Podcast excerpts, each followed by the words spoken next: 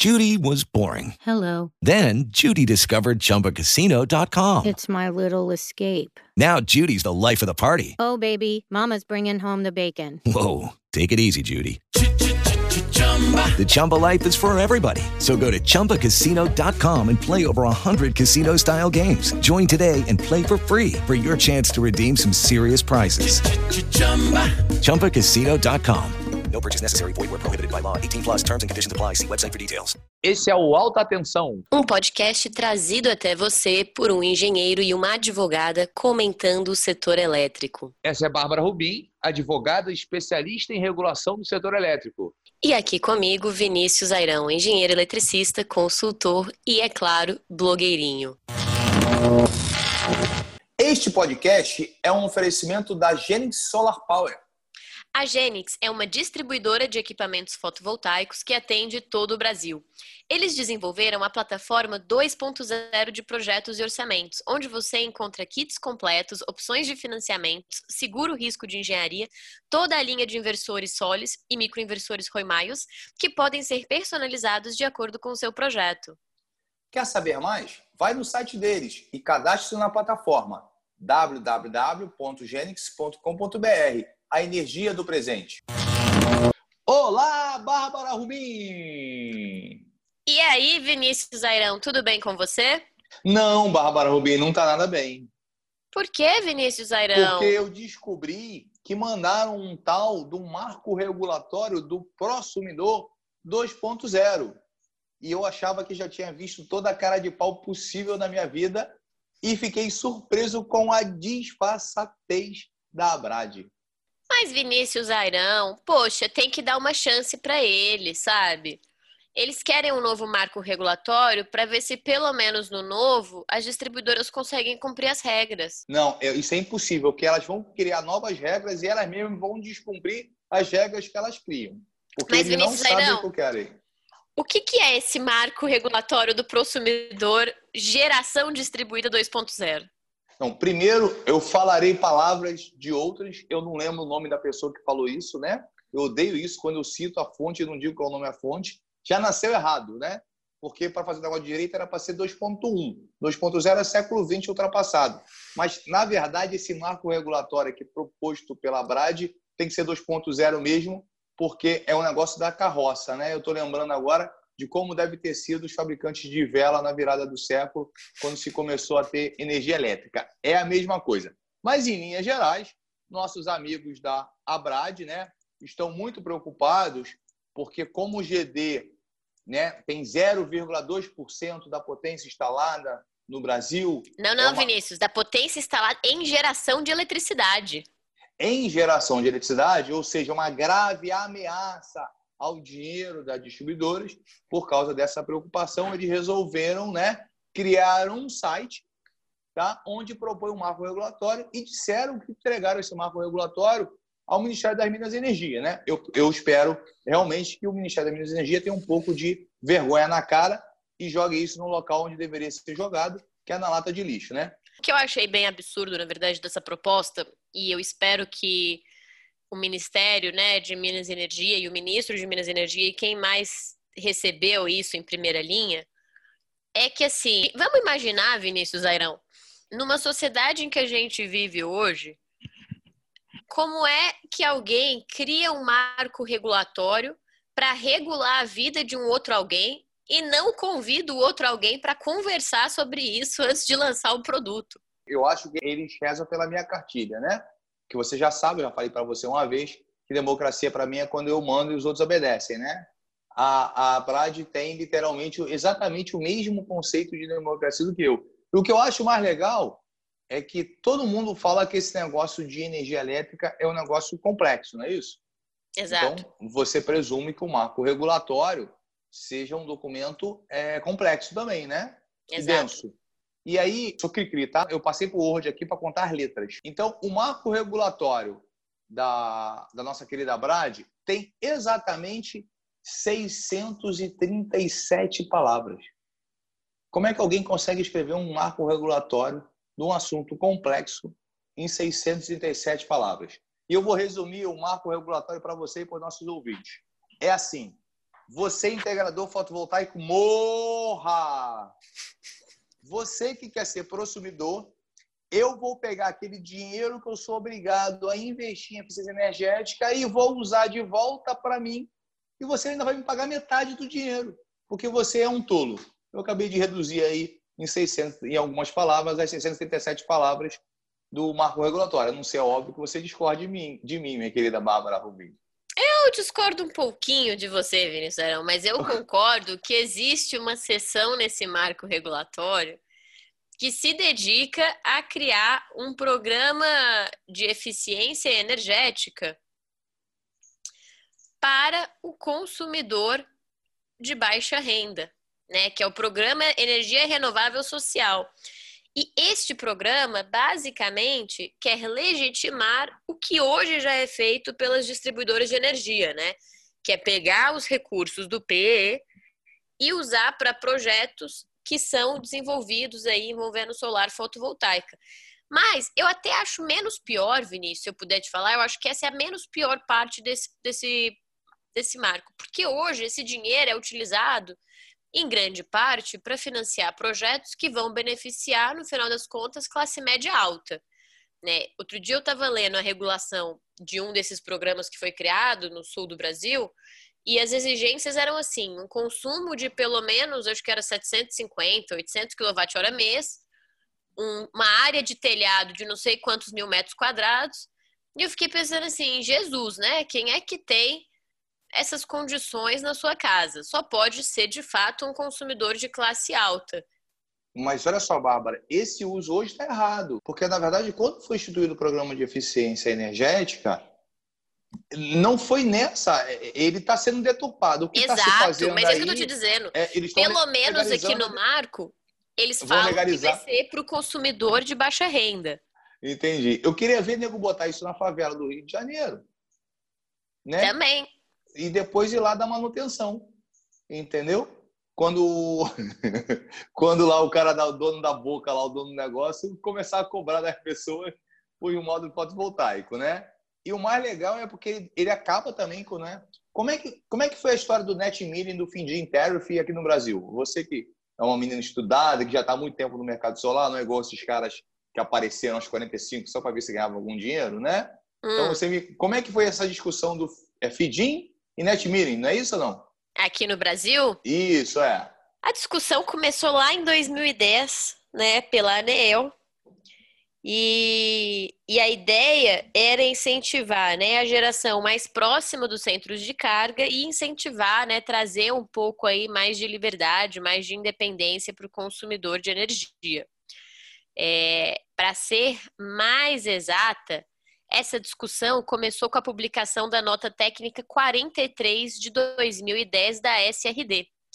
E o assunto dela era uma proposta de abertura de consulta pública para receber contribuições visando reduzir as barreiras para a instalação de geração distribuída de pequeno porte em fontes renováveis conectada em tensão de distribuição.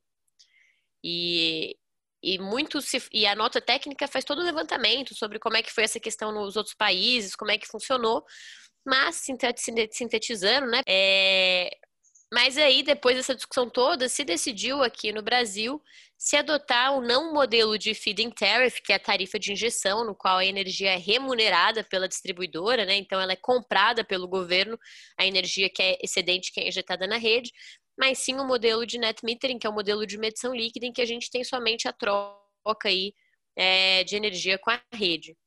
E aí, se a gente perceber o que a proposta da Abrad faz, Vinícius, o que é ela faz... com isso, né? ela acaba com o modelo de net metering, mas ela está acelerando de certa forma, né, propondo aí a abertura radical já a partir de 2025 do mercado livre de energia para todos os consumidores. É, e aí eu te pergunto, Vinícius, primeiro, né, o Zezinho, né, minha avó, né, a minha avó, minha avó hoje, né, tenho muito orgulho de dizer, é uma cooperada de uma cooperativa lá em Minas e economiza todo mês, né? Um troco aí na sua conta de luz a partir de um, do, aluguel de uma parcela de uma usina de geração compartilhada. Minha avó não tem a menor condição de ir para o Mercado Livre. Então, isso por si só já é uma barreira. Imagina, imagina minha avó discutindo PLD, preço de liquidação de diferença. Ela vai falar que é uma criação do capeta. E às vezes eu acho que ela tá certa. Na, verdade, você acha que eu, você sabe que eu acho sua avó uma sábia, né? Então eu sou obrigado a concordar com ela. Não, o mais curioso, por exemplo, nós já temos um modelo de mercado do livre para determinado tipo de consumidor, né? Hoje o, o, aquele optante do mercado livre, aquele que consome tem uma potência, uma desculpa, uma demanda maior do que 500 kW. Dentro desse range de clientes, eu estou falando de clientes entre potência de 500 kW e potência de 3.000 kW, que é o setor onde eu milito, né? A grande maioria desses clientes são clientes do grupo A, estão alimentados em 13.8 ou 34,5. Acima disso são clientes que eu não atinjo. Então, esse cliente, que já é um cliente que tem uma conta de energia razoável, você pode pensar que ou ele tem capacidade de analisar esse tipo de coisa ou tem uma consultoria específica, a gente tem uma série de clientes que estão pessimamente contratados, que não entendem o que é o mercado livre. Né? Aí, como é que a gente vai fazer isso que o, ser humano normal, abre aspas, né? entender o que é o mercado livre numa transição grotesca? Né? E aí tem outra coisa, Vinícius. Eu te pergunto o seguinte: o pequeno integrador, hoje, ele ainda não tem condições, na minha visão, e você pode trazer essa voz aí, né? É, a sua experiência também com isso, o pequeno integrador hoje não tem condições de concorrer no mercado livre, né? Em pé de igualdade aí para vender esses temas, como fazem, né? É, empresas de maior porte, como fazem as próprias geradoras de energia que hoje a gente já tem no mercado. Então, no final não, das não contas, consegue. o que isso vai fazer é dizimar uma grande parte aí de empresas, de empreendedores, de empregos que a gente tem no nosso país. É, é, seria o análogo que foi a confusão quando a gente começou. A gente, né? Estou eu falando como se fosse mais o que eu li no livro de história. Quando você começou a ter o supermercado, o hipermercado, quando ele substituiu a loja de bairro, né? A, a, a, aquela mercearia na esquina, onde meu avô, minha avó iam comprar o azeite, iam comprar o ovo, coisa do gênero, para um, um, um mercado maior, onde realmente, né, por comprar em volume, por ter uma, uma administração mais é mais eficiente, entregava um preço um preço menor. Quando você pega isso e leva para uma empresa de grande porte, né, você imagina o quanto ela ganha de escala e mais do que isso, não é nem só a economia que ela tem, é a força que ele tem, que a gente tem três ou quatro players apenas contratando 100 pessoas. Ou seja, três ou quatro players para se reunir e dizer, ó, nós só vamos pagar um real por watt ou você vai fazer por um real por watt, ou vai morrer de fome, ou vai mudar de, de, de mercado. Né? Então, é, essa proposta, esse marco regulatório proposto pela Abrad, me parece a Abrad aprendeu com as empresas de tecnologia, de telecomunicações. Né? Mas aprendeu errado, né, Vinícius? Porque não, não, quando eu digo aprendeu, eu digo vai em algum momento e eu antecipar isso dessa vez. Eu acho que foi isso que eles fizeram, né? Pelo lado ah, negro, entendi. aprendeu pelo lado negro da força. Tudo Lord City aqui. Eles querem evitar, né? Porque eles perdem o controle. Aí eles falam, já que eu tô falando mal da Brad, posso falar da Anel, da, da APE, tudo, da APE, tudo junto uma vez, uma vez. Porque é, hum. é, é, é tudo mentalidade do século passado, realmente, né? Se pulverizar, eles perdem o único poder que ele tem, né? Porque eles não sabem fazer mais nada da vida. Vamos ser sinceros, né? Se botar esses caras, não sobrevivia na selva aqui fora eu não sobrevivi nem uma semana, né? No nosso podcast anterior, para quem não sabe, eu fiz um desafio aqui, diretoria da ANEL, a tirar uma licença não remunerada e ficar um ano no mercado para ver se atira aquilo que eles falavam, entendeu? Porque os caras não sobrevivem é, no mercado. Então, para mim, isso é uma tentativa da Abrad de manter o, o, o poder para si, né? O que significa, e aí você melhora a rentabilidade aí das distribuidoras, e daqui a um ano, o que, elas fazem? elas vendem para um fundo chinês e, e, o cara tira o dinheiro dele do bolso, né? Isso que eu encaro, né? Daqui a pouco estamos falando mandarim lá. Quando chegar na Light, né? Vou ter que entregar um projeto em mandarim. Já vou até, inclusive, começar a aprender mandarim. É isso que eu acho que é essa piada aqui da Abrad, né? Isso aqui foi entregue do Ministério mesmo? É verdade? Foi apresentado para o ministro Bento Albuquerque. E o ministro Bento Albuquerque, será que vai levar isso aqui a sério? Espero que não, né? Acho que ele é um ministro sério. E assim, o é, problema, sabe, Vinícius? Eu, eu é acho muito é legal. Tanta, é tanta desinformação que, que fica complexo, né? Assim, e eu acho engraçado porque a Brad, ela né, em algumas falas, né, assim, nas audiências públicas, eles são um pouco até moralistas, sabe? De falar, não, isso aqui tem que ser uma discussão de valores, uma discussão de justiça. Aí fala que a gente não pode cair nos sofismos, né, nas falácias do argumento. Aí passa dois dias, o cara tá lá me comparando geração centralizada com geração distribuída, sabe? É tipo, não, né? Seja menos, seja menos. É, já dizia, quem conta a história, né? Já dizia o, o assessor de Hitler, né? Uma mentira dita cem vezes torna-se uma verdade, né? E, questão... e, e, tem se tornado, né, assim, porque tem. a gente vê, por exemplo, esse discurso da comparação da geração centralizada e da geração distribuída sendo repetido, inclusive, por órgãos do governo que, assim, poxa, não, né, até tu, Brutus, Pois é, né? Porque é totalmente diferente uma coisa. Uma... Aliás, o objetivo, inclusive, é diferente. Né? É, o objetivo da geração distribuída é uma, a geração centralizada é outra. Se se chegar à conclusão de que não quer distribuída, ok, então mata porque não quer mais distribuída. Mas pelo menos alguém tem a, tem a hombridade né, de chegar a público: olha, nós não queremos mais você. Pronto, não vamos inventar, inventar, inventar moda. Nós vamos fazer alguma coisa sobre esse marco regulatório, nós vamos meter o pau, nós vamos publicar, vamos escrever. O que não vamos fazer? Hein? Eu não sei, Vinícius. Se é melhor. Quer dizer, é óbvio que eu sei, né? É óbvio que a gente vai criticar, vamos meter o pau. Já estamos meter o pau, né, Vinícius? Esse podcast aqui, afinal de contas, é para esse podcast que chega em todos os cantos do país, quase igual a geração distribuída, do, quase igual a Gene Power. Né? Estamos aqui para espalhar um pouco da realidade do que está acontecendo.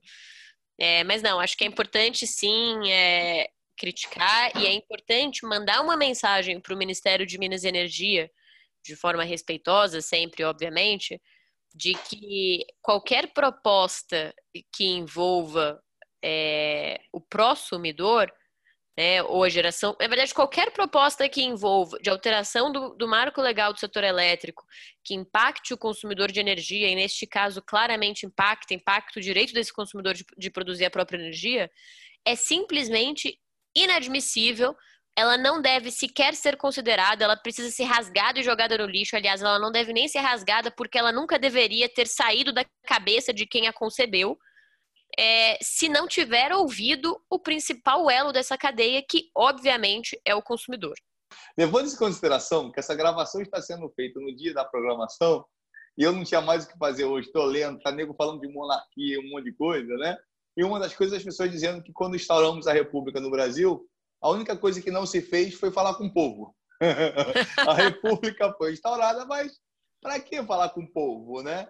E agora, parando para pensar, é a mesma coisa, né? É, é, é, curioso que a gente tenha gravando isso justamente no dia da.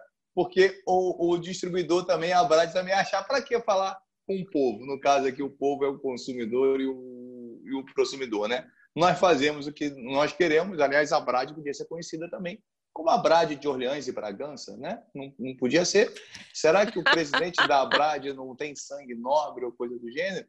é uma coisa para a gente notar. E eu fico curioso, Bárbara, e você pode me ajudar sobre isso. É, me lembra aí, é, entre as principais, os principais lucros do Brasil, as distribuidoras estão tomando prejuízo todo ano, é isso? Elas estão mal das pernas, é verdade isso? Super mal das pernas, Vinícius. Assim, é, as distribuidoras estão quase falindo. Ah, eu, nossa, eu tenho que contar, eu não sei se eu já contei isso em algum podcast, mas eu preciso falar, né? Eu, tava, eu participei de uma mesa no Enase é, em que o, eu dividi a mesa com o presidente executivo da Abrad, e aí ele, ele comenta o seguinte, né? E eu acho que, de fato, ele, ele eu entendi o ponto dele, assim. Mas que era assim, a, o Ministério, dentro do GT de modernização do setor elétrico, dentro da modernização do setor elétrico que o Ministério de Minas e Energia está fazendo, é, criaram um grupo de trabalho que se chama Sustentabilidade dos Serviços de Distribuição. Então, se o Ministério de Minas e Energia precisou criar um grupo de trabalho com este nome, é uma clara prova, ele falando, do quanto as distribuidoras estão passando por dificuldades e, portanto, precisam ter um olhar especial do governo. E aí, né, a gente se depara com notícias, né, por exemplo, do, de que a CEMIG tem um lucro líquido no segundo trimestre de 2,1 bilhões de reais. Ou, por exemplo, de ah. que o lucro da CPFL Energia, apesar de que é CPFL Energia, né? Vai a 748 milhões no terceiro trimestre, uma alta de 19,4%. Isso porque o Dicol tem feito muita instalação fotovoltaica na região da CPFL está dando prejuízo para a CPFL. O problema da CPFL, o crescimento não foi de 50%, por quê? Por causa da geração distribuída. Por causa do pequeno integrador, entendeu? Que está destruindo com o negócio de geração distribuída. Bárbara, do que, que a Brad tem medo, Bárbara? Do que, que a, Bra a Brad tem medo do povo. Do povo, né? Nossa A senhora. revolução. Mas eu vou te falar do que que... O questão, Vinícius, é, Existe um estudo do MIT que a gente vai deixar no link da descrição aqui desse episódio. E aí eu lembrei de um outro mais interessante, que é o seguinte, saiu não saiu ainda, não posso falar. Conto para vocês quando sair. Acabei de lembrar, desculpa, gente, estou participando dele, mas não saiu ainda. É, mas então não podemos falar. Vários estudos que estão saindo ao redor do mundo, exatamente para destacar como é que as distribuidoras de energia têm que se reinventar para conseguir continuar existindo num mundo que vai ser cada vez mais descentralizado, distribuído, cada vez com mais autonomia para o consumidor. E vamos lembrar, as, as baterias vêm aí para revolucionar todo esse mercado. A ANEL ficar falando do custo do consumidor, essa coisa toda, né? De distribuído, subsídio, aquela história toda, aquela história que a gente, que a gente ouve. É, eu não vi ainda nenhuma tecnologia que não tenha começado na alta renda e ela tenha descido. Tá? Os primeiros computadores era público de alta renda. Os primeiros telefones celulares era público de alta não, renda. E eu diria, Vinícius, que isso era, era de fato no começo da fotovoltaica. A gente está falando aí 2012, 2013, 2014. Hoje, com os financiamentos que a gente tem, é, tem vários dados, inclusive do Portal Solar, que mostram o perfil dos consumidores que mais adquirem sistemas através do site deles, por exemplo. Eu entendi, mas não é nesse ponto que eu queria chegar. Eu queria chegar ao seguinte, que ela inviabilizar o sistema de compensação, o que, que vai acontecer? O, quem tem menos renda não vai conseguir comprar sistema com bateria, mas quem tem mais renda vai conseguir começar a comprar. O que significa o seguinte, é, tem chance de ter uma, uma rapidez maior na saída das pessoas da rede. E quem vai sair da rede vai ser o grande. Vai ser quem tem, quem tem dinheiro. Então você tem duas, duas pontas, né? O cara do Mercado Livre, que tem uma energia consumida muito grande, né? Que vai sair do. só paga fio para concessionário, não paga mais nada.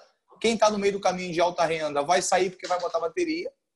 E o pobre, que não tem acesso à bateria e coisa do gênero, vai continuar na, na rede. E o que é pior, aquela parte marginalizada da sociedade que faz furto e coisa do gênero, aquelas perdas, elas não vão virar mais 10% de perda, vão virar 50% de perda, porque boa parte do pessoal saiu. Então, a ANEL devia estar com efeitos que não estão medidos, que são efeitos indiretos, né? Inclusive lá, nervoso lá, foi, foi, foi o Olímpio ou o Pepetone aí que fez bravatas, que quem quiser fotovoltaica que vá para o... Foi o, foi o Pepetone. Rede, que quer pagar fee. Foi o Pepetone. Então tem que tomar muito cuidado porque essas coisas podem acontecer e o prejuízo para o consumidor que vai ficar, principalmente para a população de menor renda, é, pode ser maior. A única coisa que eu vejo é empurrar cada vez mais é, a ida para a ida bateria nessa situação Concordo. de desenho. É, e assim, acho que, acho que você fez uma boa reflexão com essa questão assim, né? Toda nova tecnologia, de fato, ela começa com um público de renda maior e depois ela se populariza, porque são esses esses, esses iniciantes aí, né, que ajudam a viabilizar a tecnologia também, porque investem nela quando ela ainda é mais cara. E, da mesma forma, eu não conheço nenhum país, Vinícius, que buscando incentivar uma solução ou buscando popularizar uma solução não tenha fornecido algum tipo de incentivo para alguma fonte de energia. Então, assim, é, é, a manutenção do modelo de net metering por mais um tempo é fundamental. Sim, não Bem, tem sentido, né? É. Vinícius Arão, últimas palavras sobre o marco da Haddad. Bom, o marco da Brad é uma piada. E eu tenho muito medo que no Brasil dos dias atuais que as piadas viram coisas sérias. Então, vamos ficar atento antes que alguém surte em Brasília e resolva acreditar nesse, nesse bendito marco regulatório feito pelo Lobo aí da Brad. Gente, tem até site para isso, eu tenho até vergonha. Me recuso a fazer propaganda do site, me recuso. Eu não vou dizer qual é o site, Bárbara Rubim. Então, estamos muito felizes com combinamos isso. Hoje não foi um, um podcast legal. Hoje foi um podcast triste, né? Foi dark. Achei você hoje mais venenoso do que o normal. Não, mas que eu fiquei irritado. Eu fico irritado com algumas coisas, entendeu? Quando, quando o hipócrita sou eu, menos mal, né? Mas quando os outros é que são hipócritas na minha cara, me ofende, né? E a culpa é sua. Porque eu já recebi essa porcaria umas três vezes. A Anabel mandou para mim umas quatro vezes, perguntou o que, que eu achava, mas eu tava com preguiça de viver o site, aí não, não vim ver. Aí você me fez ler o site e me fez ficar irritado, entendeu? Perdi Entendi. meu dia agora por sua causa, Bárbara Rubim. Que me Poxa, fez ver essa porcaria. eu sinto muito. Vamos fazer, vamos gravar depois um podcast mais alegre. Vamos, vamos sim. Gente, muito obrigada por todos que estiveram conosco. Não desistam da geração distribuída, porque a gente com certeza não vai desistir. Não, nós estaremos aqui sempre. Na pior hipótese, a gente vai se reinventar novamente. Lamentamos Exatamente. pelo podcast Dark, mas foi bom estar com vocês. Bárbara Rubim, mesmo num podcast Dark, é ótimo estar com você. Nos vemos no nosso próximo podcast. Com certeza. Até a próxima, Vinícius Arão. Até a próxima, pessoal. Agora que você acabou de ouvir esse episódio, não deixe de conhecer o site da Genix Solar Power www.genix.com.br Energia do presente. Hey guys, it is Ryan. I'm not sure if you know this about me, but I'm a bit of a fun fanatic when I can. I like to work, but I like fun too. It's a thing. And now the truth is out there. I can tell you about my favorite place to have fun Chumba Casino. They have hundreds of social casino style games to choose from, with new games released each week. You can play for free anytime, anywhere and each day brings a new chance to collect daily bonuses. So join me in the fun. Sign up now at ChumbaCasino.com. No purchase necessary. VGW. Void prohibited by law. See terms and conditions. 18 plus.